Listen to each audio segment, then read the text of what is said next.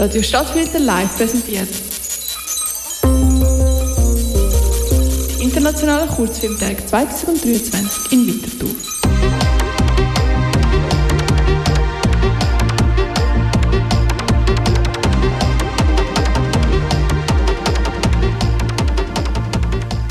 Ja, guten Abend miteinander und herzlich willkommen zum letzten Kurzfilmtag hier auf Radio Stadtfilter. Heute wieder mit interessanten Gästen. Vielleicht könntet ihr euch mal vorstellen, dass die HörerInnen euch auch assoziieren mit euren Stimmen. Ja, hallo zusammen, ich bin der Marc, ich bin Medienkünstler von Zürich und durfte im Oxid eine Arbeit ausstellen. Hallo miteinander, ich bin Eve, ähm, ich bin vom Oxid und habe die Ausstellung zusammen mit dem Lorenz Hubacher kuratiert, das Expanded Cinema. Und wenn wir jetzt gerade bei dir bleiben, Eve, kannst du uns ein bisschen mehr über die Ausstellung erzählen? Ja, aber ich hoffe natürlich, dass ihr alle die Augen schauen. Bin schon gewesen. Bist schon gewesen, sehr gut. Wir haben nämlich ein bisschen länger offen als die regulären Zeiten der Kurzfilmtage. Wir haben bis am 3. Dezember offen. Und wir haben drei Positionen bei uns im Oxid. Es dreht sich alles um die Wahrnehmung oder den Umgang mit der Natur. Ähm, es ist, wie es mit dem Expanded Cinema so ein auf der Hand liegt, ähm, es geht um den, den, so den Schulterschluss von bildender Kunst, visueller Kunst zu, zum Medium Film. Wir haben also so verschiedene Installationen, wo sich alle jetzt in dem Fall um, eben, wie gesagt, das Thema Natur dreht. Und vielleicht zu dir, Mark. Deine Arbeit heißt ja Used to be my home too. Kannst du da zu dem Titel vielleicht noch ein mehr sagen oder da erklären, wie du auf die Idee gekommen bist, den auszuwählen? Ja, also auf Deutsch übersetzt heisst das, äh, es ist auch mal mein Zuhause und es thematisiert äh, unsere grosse Biodiversität und gleichzeitig auch den Artenschwund, den wir miterleben. Und ich habe gedacht, dass ich einen passenden Titel, weil er äh, eben auch äh, auf das aufmerksam gemacht wird, dass es eben, dass es daheim nicht für alle mehr gibt, vielleicht so einfach gesagt. Und man sieht ja auch in der Arbeit immer, äh, steht ja auch immer zum Beispiel äh, Switzerland used to be my home too, wenn es Arten vorkommen, die in der Schweiz verschwunden sind oder ja, von was für einem Land ja halt immer. Genau, deine Arbeit ist ja ein, unter anderem ein Bildschirm, wo immer wieder Posts auftauchen und das ist ja etwas sehr Technologisches, was ja ein bisschen im Kontrast steht zu Natur. Also Technologie ist wie kannst du erklären, wie das im Zusammenhang steht mit der Natur in, deinem, in deiner Installation? Ja, klar. Also es ist so äh, einfach erklärt, es ist eine Kartierung von Naturbeobachtungen wo mehr oder weniger äh, Echtzeit aufgeladen werden. Also, um da ein bisschen deutlicher zu sein, es gibt ein soziales Netzwerk, das heißt iNaturalist. Und dort kann man Naturbeobachtungen aufladen, also Pilze, Pflanzen und Tiere.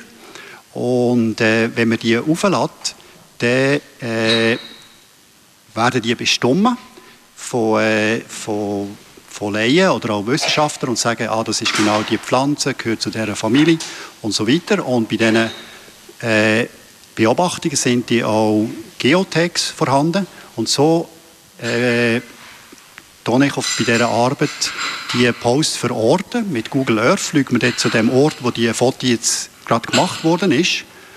Und im dritten Schritt sieht man ausgestorbene oder stark bedrohte Arten, die am gleichen Ort vorkommen sind. Und so fliegt man von einem Post zum nächsten und ist so eigentlich, ja, wie gesagt, sieht man die, die riesige Biodiversität und gleichzeitig auch, was äh, verloren gegangen ist oder verloren geht. Und es hat ja in der ganzen Ausstellung, jetzt vielleicht wieder eine Frage für dich, Eve, so mehrere Bildschirme. Und du hast vorhin schon gesagt, das ist so ein bisschen im Zusammenhang auch mit, ähm, mit dem Visuellen. Und es ist ja alles sehr ja, technologisch auch aufgebaut hat das einen Grund oder was löst das vielleicht auch in den Betrachterin aus, dass bei einem Thema Natur so viel Technologie vorkommt? Also ja, sie sind ja eigentlich vor allem auch Medien, um etwas darzustellen. Also es geht ja da auch ein bisschen um unsere Kooperation mit den internationalen Kurzfilmtagen, ähm, um das Expanded Cinema Format, wo man im Grunde genommen, ja, wenn ich vorhin schon so kurz erwähnt habe, ähm, das Medium Film in einer anderen Form wahrnehmen Also nicht so klassisch auf der Leinwand, sondern eben installativ.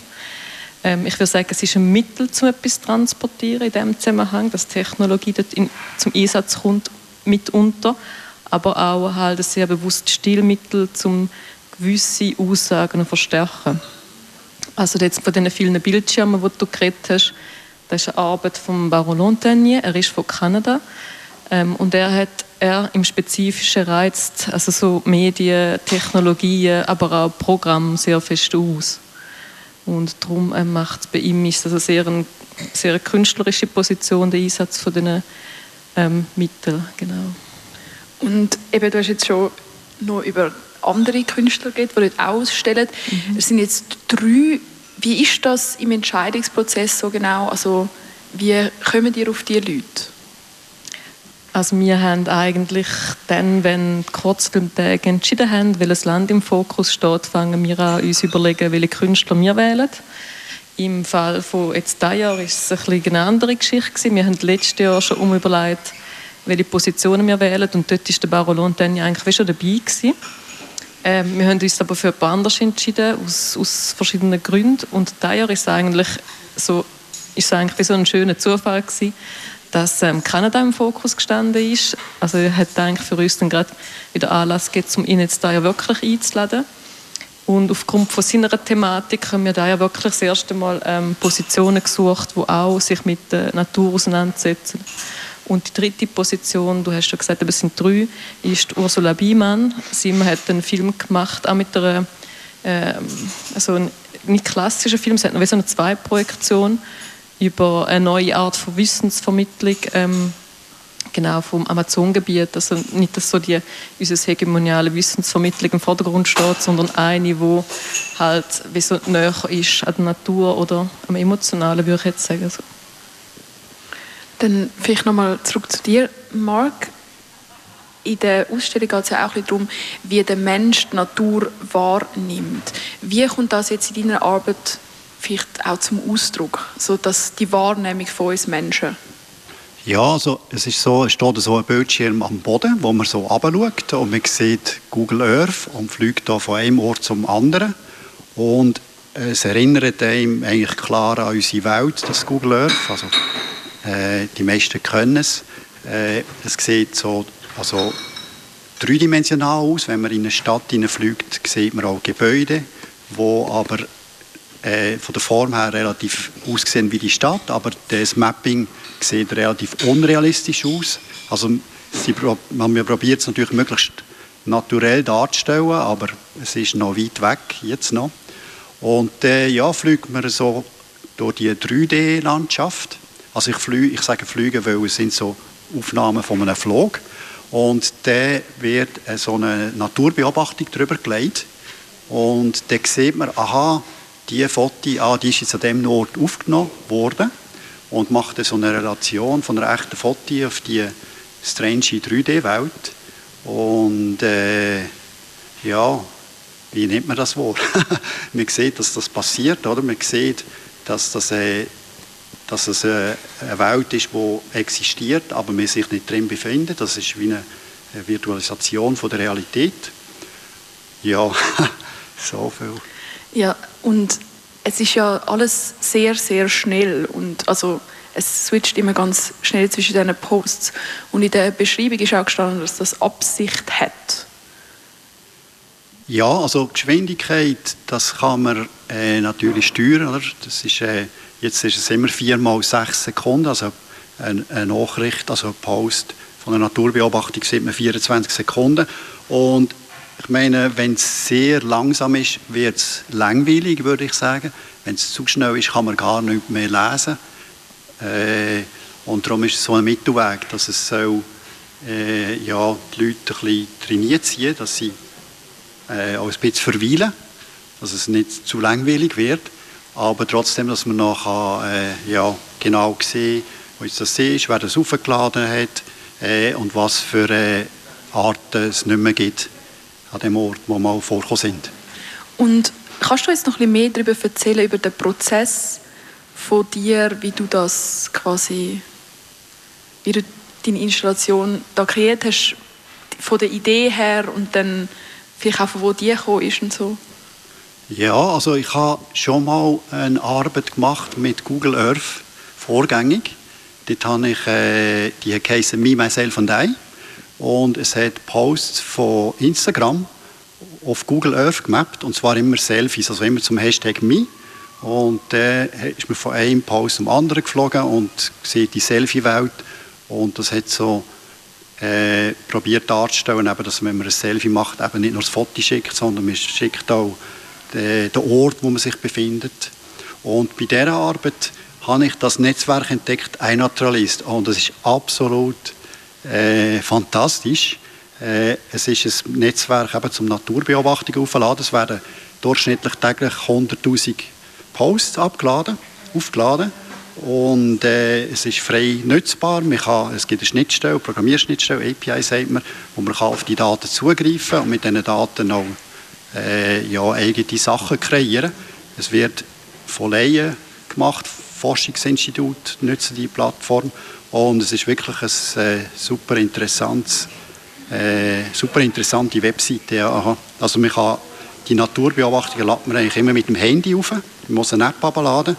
Und wenn man die äh, App abgeladen hat und eine Aufnahme macht und die schickt, dann werden eben immer die Lokationen, wo man sich gerade befindet, äh, aufgeladen. Und äh, ja, es, es ist ein riesiges äh, Archiv auch von, von äh, Tierpflanzen und Pilzen, die hier kartiert werden täglich. Und ich weiß jetzt nicht, aber das tönt ja alles nach einem sehr exzessiven Gebrauch von moderner Technologie sozusagen. Und verstärkt das vielleicht auch ein bisschen die Message, die du möchtest geben durch deine Installation? Oder ist das rein einfach... Also es, ist, es wäre natürlich schwierig, das anders abzubilden, aber denkst du, dass es auch noch zu der Message quasi dazu gibt? Ja, also vielleicht kann ich so sagen, oder, dass Google Earth, das ist so eine Applikation, man kommt es immer ein bisschen militärisch vor, vor allem wenn man so rauszoomt und die Erde sieht und dann darauf zufliegt. Und äh, es kann, also ich habe ein bisschen probiert, auch die Angst ein bisschen darzustellen, was wir hier eigentlich machen, auch mit Technologie. Oder? Wir probieren möglichst alles zu tracken und zu sammeln, auch also in Biologie, oder? Das sind ohne ohne technologische Geräte geht da gar nichts mehr. Und es hat sehr viele Vorteile durch die Technologie natürlich, dass man so Daten äh, zur Verfügung stellen und Voraussagen machen, Simulationen machen, wie die Welt wird einmal aussehen oder was sich alles verändert. Und das ist sehr wertvoll natürlich, so Voraussagen zu machen, handkehrum. Äh, ja, braucht alles Ressourcen, oder? Alles, das hat ein für mich ausgetönt, oder? Es braucht alles Ressourcen. Also, wenn wir eine Ausstellung machen mit Technologie, äh, braucht das auch Ressourcen. Also es ist, ist eigentlich negativ für die Natur sozusagen, aber trotzdem ja, extrem wichtig, dass man eben äh, das Medium auch nutzt, um, um äh, Sachen sichtbar zu machen, die sonst nicht sichtbar wären. Ja, ähm, vielleicht nochmal etwas eher so ein Allgemeines von der Ausstellung. Wenn man so dort durchgeht, es ist beleuchtet mit blauem Licht, soweit ich das noch in Erinnerung habe.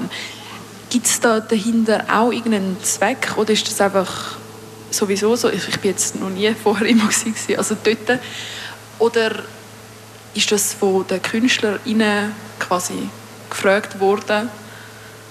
Das ist eigentlich ein szenografisches Mittel, damit ähm, Display jetzt vor allem vom Baron Montagne noch ähm, ein bisschen extremer sichtbar sind in ihrer Installation. Das ist eine kuratorische Entscheidung eigentlich. So. Ja, und die ist extrem gut gelungen. Also ich war beim Aufbau vor Ort und da ist das blaue Licht noch nicht Da war so das Standard grelle Licht gewesen. Und bin nachher so positiv überrascht gewesen, wie das Licht äh, den ganzen Raum verändert hat und wirklich mehr so den Fokus auch auf die Arbeiten, ausgestellten Arbeiten legt. Ja. Da bin ich froh. Gar nicht gefragt, aber ja, schön zu hören. Ähm, vielleicht noch etwas. Kunst ist ja immer auch ein etwas für die Betrachterin selber. Und jetzt du, Eve, du hast ja auch wahrscheinlich eine Marx-Installation gesehen. Kannst du uns etwas darüber erzählen, wie du die wahrgenommen hast oder was du quasi ja, empfunden hast oder wie es auf dich gewirkt hat? Also jetzt spezifisch im Mann, ne? Ja, genau. Ja, also ich finde es eine sehr spannende Arbeit. Ähm, es gibt sowieso zwei Perspektiven und ich rede jetzt, glaube ich, eher aus meiner persönlichen Sicht. Ähm, und die ist dann natürlich, wenn du so die Intervall anschaust, und du hast ja gesagt, das können wir eigentlich steuern. Ich finde es relativ schnelle Intervall, wo man sieht, dass das Bild aufgeladen wird und dann nachher kommt schon das nächste. Und dann sieht man gleichzeitig, welche Tierarten und Pflanzenarten und welche Biodiversität eigentlich so in Bedrohung steht. Ähm, in mir persönlich löst es auch mitunter ein Gefühl aus von so einer Hilflosigkeit, ehrlich gesagt. Also man, erstens mal, es ist so zweierlei. Das eine ist, man, man ist so staunend vor der Biodiversität, weil sie ist über die ganze Erde verteilt. Ich kenne ganz viele Pflanzen und Tiere nicht. Und gleichzeitig sieht man eben daran, weil die dort schon gar nicht mehr leben oder extrem bedroht sind. Und das, also in mir löst eigentlich schon so ein bisschen ähm, ja, ein, ein, Schmerz aus. Und ähm, es ist dann auch recht bedenklich, wenn man sich überlegt, dass glaube 41'000 Arten wirklich vor dem Aussterben jetzt stehen, so wenn ich das mit nachgelesen habe. Und ja, also ich persönlich stelle mir dann ganz viele Fragen, wie wir das können irgendwie so regeln, dass wir können im Einklang mit der Natur und auch mit dem Respekt davor irgendwie das bewältigen, was vor uns steht, so grundsätzlich. Also von dem her Danke, Marc. Deine Arbeit hat mich sehr zum Nachdenken angeregt. Ja, ja kann, ich, kann ich auch so sagen.